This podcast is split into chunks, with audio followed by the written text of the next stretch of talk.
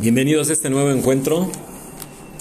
Hoy voy a leer un texto de la sección de espectáculos, la página 8A, de la jornada del medio del miércoles 24 de agosto de 2022. Dice así, el éxito del cover de una canción de los 70 persigue a la banda Big Mountain. El reggae fue creado por descendientes de esclavos, señala el pocho Kino McWinney. Foto cortesía del cantante. Es un texto es un artículo de Juan Ibarra. ¿Sí? Entonces, eh, comienzo a leer.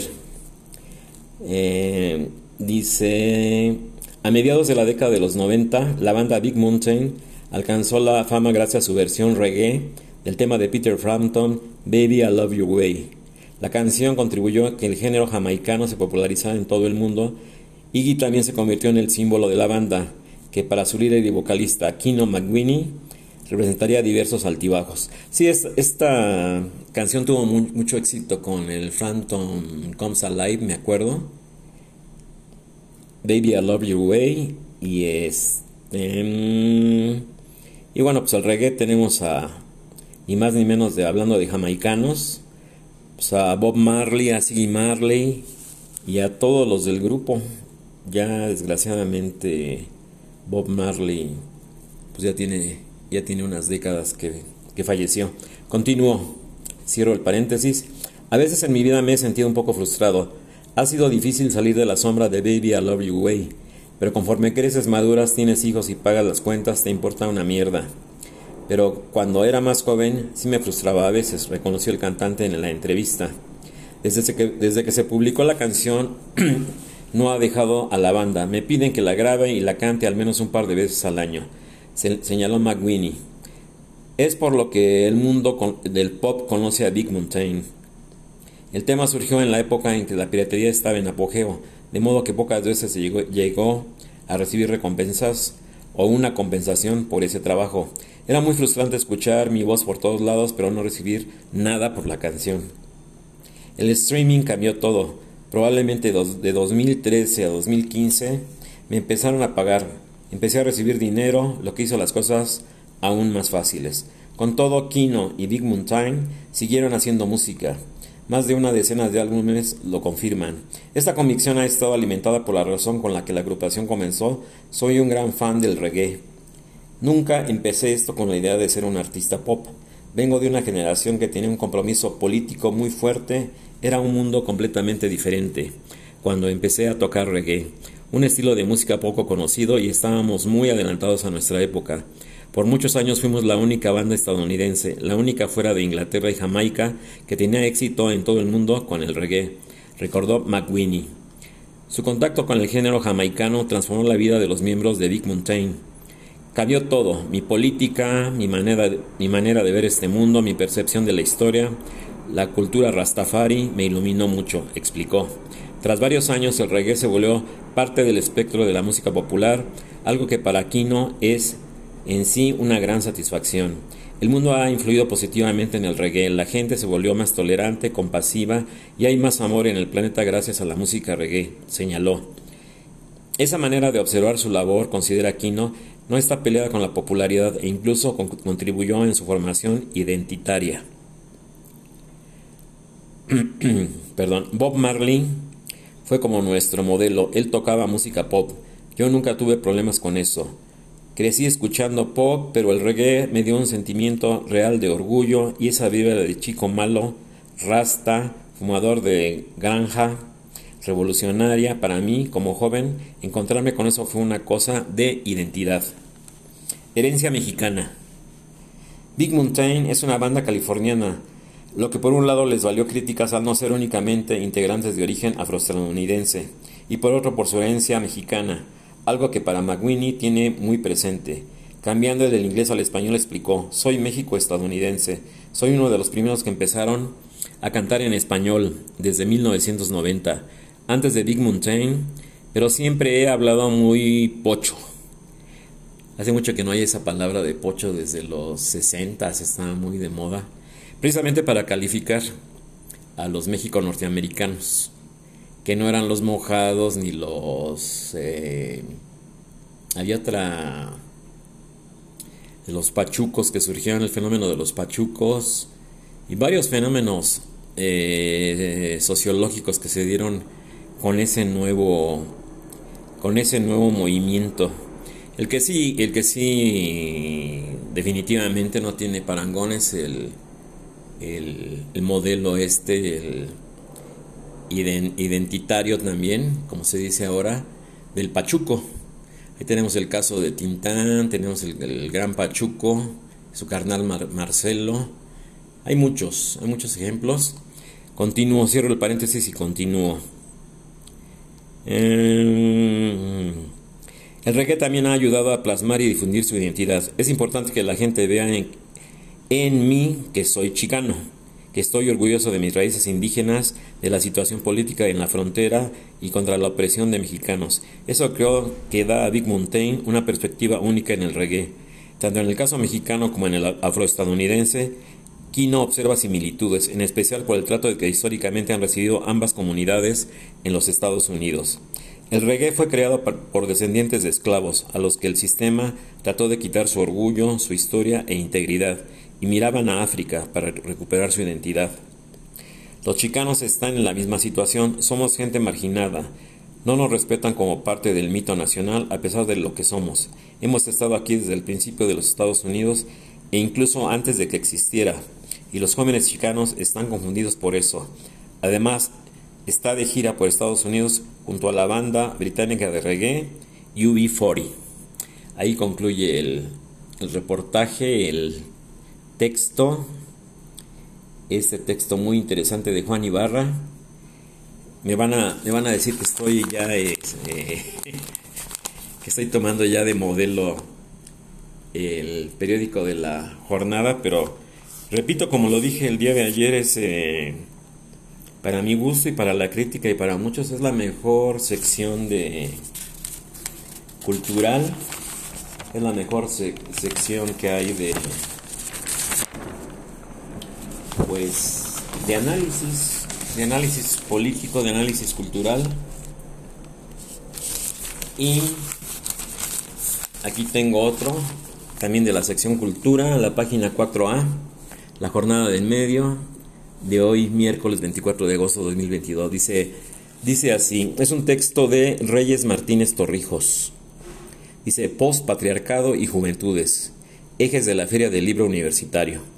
Se suena muy interesante el, el título. La Filuni se realizará del 30 de agosto al 4 de septiembre en forma presencial. Texto de Reyes, repito, de Reyes Martínez Torrijos. El gran servicio de las universidades y una de las funciones inexcusables es poner a disposición el mayor número de libros a la mayor cantidad de personas, afirmó Damaso López, vicerrector de la Universidad Complutense de Madrid, durante el anuncio de la cuarta edición de la Feria Nacional del Libro de las universitarias y los universitarios, Filuni, hace unos días. El encuentro libresco, organizado por la Universidad Nacional Autónoma de México, la UNAM, se realizará del 30 de agosto al 4 de septiembre próximo con las universidades de Costa Rica y con la Complutense de Madrid, como invitadas y con los ejes del pospatriarcado, pospandemia y juventudes. Está muy interesante el tema, ¿eh? Con, eh, continuo. López recordó que hace 20 años le, le, informaron que las tasas de crecimiento en las bibliotecas universitarias se habían acelerado de manera vertiginosa, lo cual hacía casi imposible almacenar los libros en un plazo relativamente breve. Ahora hay sitios para todos. ¿Por qué? Porque el libro ahora ya es digital. Algunos libros solo se producen digitalmente sin tener una versión impresa. Una gran parte de la producción científica ya es así. Las revistas, por ejemplo, eso supone un abaratamiento tremendo en los costos de almacenamiento y de distribución que, puede ser, que pueden ser los servicios en las universidades. El, funcionario español agregó, en este empeño estamos todos porque el gran servicio de la universidad es poner a la mayor disposición de títulos y ejemplares para el mayor número de personas. Esa es la función inexcusable de la universidad que queremos cumplir y cada vez mejor. Ya es una obligación para nosotros tener que reinventarnos continuamente. En torno a la Filuni destacó que el programa es muy extenso y además de apelar a los aspectos de la cultura literaria, también lo hacen las artes escénicas y la música, con las cuales las universidades pretenden desbordar lo que tradicionalmente se conoce como la, la transmisión del conocimiento. Rosa Beltrán, titular de la Coordinación de Cultura de la UNAM, Destacó las conferencias que impartió la activista y escritora estadounidense Vivian Gornick, que representan de alguna manera las diferentes, eh, los diferentes tipos de feminismos, así como la narradora y crítica Margot Glantz. En su intervención, Socorro Venegas, directora de Publicaciones y Fomento Editorial, sostuvo que en la, perdón, en la formación de cualquier estudiante universitario, quizá una sola cosa es esencial, el acceso al libro, a la cultura escrita en el formato y plataforma que sea. Informó que la Filuni reunirá más de 300 actividades, 70 talleres gratuitos, ciclos de cine a las unidades invitadas, conferencias, presentaciones editoriales, conciertos y funciones de teatros. Habrá 352 sellos editoriales, de los cuales 190 provienen de universidades extranjeras de 16 países y 152 son mexicanos. Añadió también que se conmemorarán 50 años del fallecimiento del artista español Max Aup, el centenario de la llegada de la poeta chilena Gabriela Mistral a México y el siglo del movimiento muralista de México, por eso les traté el tema ayer, les eh, comenté del tema este de... Se están promoviendo mucho, digo aparte de los billetes de... No sé si son de 100 o de 500, donde aparece la, el retrato de, de Diego Rivera, pero está fomentando mucho, mucho, mucho esto entonces continúo, el centenario de la llegada de la poeta chilena Gabriela Mistral a México y el siglo del movimiento muralista en México.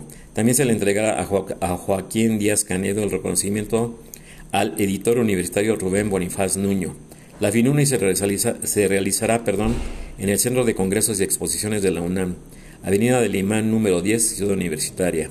La programación completa se puede consultar en el sitio www.filuni.unam.mx diagonal eventos, diagonal. Bueno, pues es, lo más interesante que encontré. Hay muchos, hay muchos artículos, ¿eh? Muchos artículos.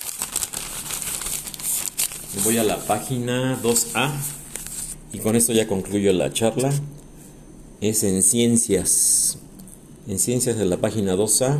Dice gran parte de Europa en alerta ante la peor escasez de agua que enfrenta en 500 años. Olas de calor y falta de lluvias afectan la producción de electricidad y algunos cultivos, según un informe de la Unión Europea. Es un, es un texto de Reuters y viene de Bélgica, de Bruselas. Entonces les empiezo a... Comienzo a leer. Europa enfrenta la peor sequía de por lo menos 500 años y casi dos tercios de su territorio se encuentra en estado de alerta o aviso debido a las olas de calor y a la escasez de lluvias lo que reduce la navegación interior, la producción de electricidad y el rendimiento de algunos cultivos. Informó ayer, perdón, en una agencia de la... A ver cómo está esto. Perdón, ¿eh? Dice, informó ayer una agencia de la Unión Europea, UE. Y el informe de agosto del Observatorio Europeo de la Sequía, EDO, por sus siglas en inglés, supervisado por la Comisión Europea, señala que el 47% del viejo continente se encuentra en situación de alerta con un claro déficit de humedad en el suelo y el 17% en lo, que, en lo que a la vegetación se ve eh, de cierta forma dañada. La grave sequía que afecta a muchas regiones de Europa desde principios de año se ha ido extendiendo y agravando desde principios de agosto, señaló el informe. Agregó que es probable que la región occidental de Europa y el Mediterráneo experimenten condiciones más cálidas y secas más de lo normal hasta el próximo mes de noviembre. Gran parte de Europa ha enfrentado semanas de temperaturas abrasadoras este verano boreal, lo que ha agravado la sequía, provocando incendios forestales, ha hecho saltar las alertas sanitarias y generado llamados con el fin de que se tomen más medidas para hacer frente al cambio climático. Continuó, perdón, dice la sequía parece ser la peor en menos, en por lo menos 500 años. Suponiendo que los datos definitivos de la, al final de la temporada confirmen la evaluación preliminar, destacó la comisión en un comunicado. Las cosechas de verano se han visto afectadas ya que el rendimiento del maíz en grano en 2022 será de 16% inferior a la media de los cinco años anteriores y los de la soya y el girasol caerán de 15 a 12% respectivamente. La generación de energía hidroeléctrica se ha visto afectada con un mayor impacto en otros productos de la energía debido a la escasez de agua para alimentar los sistemas de refrigeración. El bajo nivel de las aguas ha dificultado la navegación interior, por ejemplo, a lo largo del río Rin, y la reducción de la carga marítima ha afectado el transporte de carbón y de petróleo. El EDO añadió que las lluvias de mediados de agosto pueden haber aliviado las condiciones, pero en algunos casos han llegado en forma de tormentas eléctricas que han, que han causado, obviamente, mucho más daños. El indicador de la sequía del observatorio se basa en las mediciones de las precipitaciones, la humedad del suelo y la fracción de la radiación solar que absorben las plantas para la fotosíntesis.